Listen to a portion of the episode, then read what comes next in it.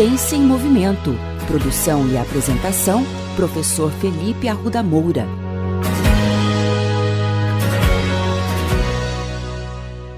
Olá, bem-vindos ao terceiro episódio da terceira temporada da coluna Ciência em Movimento.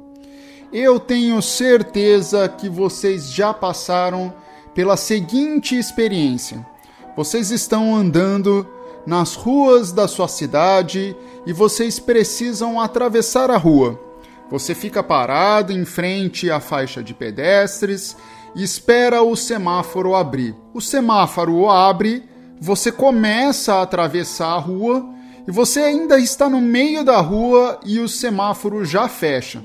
E é uma situação bastante complicada porque muitas vezes diversos carros e alguns motoqueiros aceleram e você acaba tendo até que dar uma corridinha para conseguir atravessar a rua a tempo e muitas vezes o semáforo já está até fechado quando você chega lá do outro lado.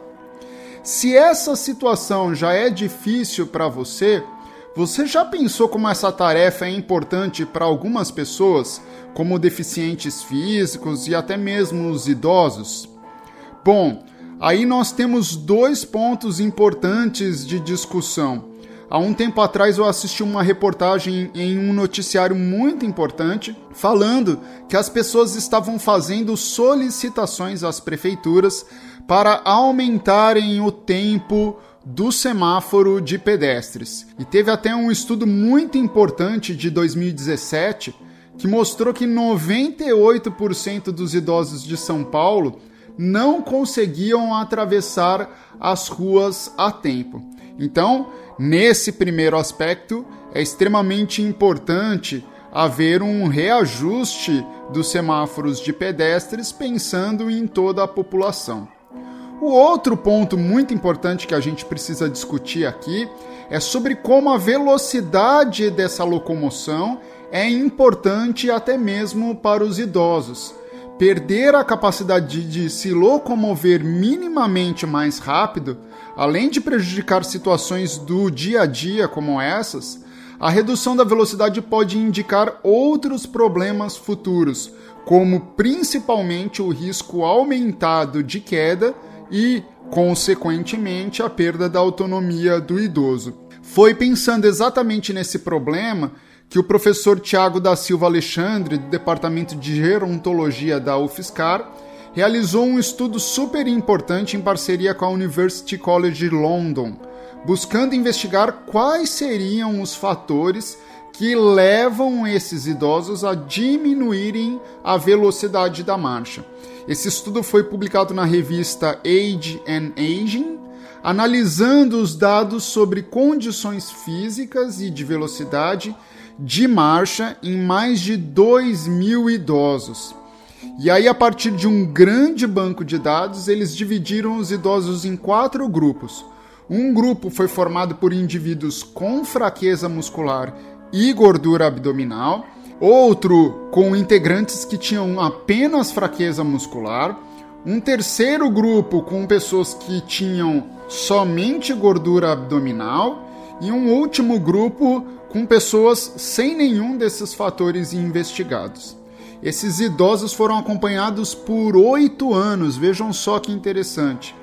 E embora nenhum deles tivesse problemas de mobilidade ou velocidade reduzida no início das medições, Observou-se que depois desses oito anos de monitoramento, aqueles indivíduos que tinham gordura abdominal e fraqueza muscular apresentaram a maior perda de velocidade de caminhada.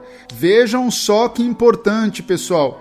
Isso só aconteceu no grupo que tinha as duas condições. Isso deve ser muito levado em consideração ao idoso e mostra mais uma vez a importância do fortalecimento muscular. O que, que eu estou querendo dizer com isso? É óbvio que o ideal é que o idoso, além de ser forte, ter bom fortalecimento muscular, ele precisa ter a gordura abdominal reduzida. Mas caso ele tenha muita dificuldade em perder essa gordura abdominal, o fortalecimento muscular de alguma maneira consegue compensar parte desse prejuízo.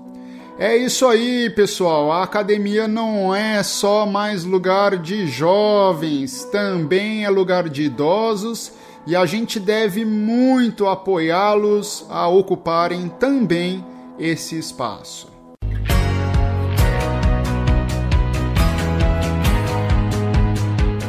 Ciência em Movimento. Produção e apresentação: Professor Felipe Arruda Moura. Contatos com essa coluna pelo e-mail ciênciaemmovimento.el@gmail.com.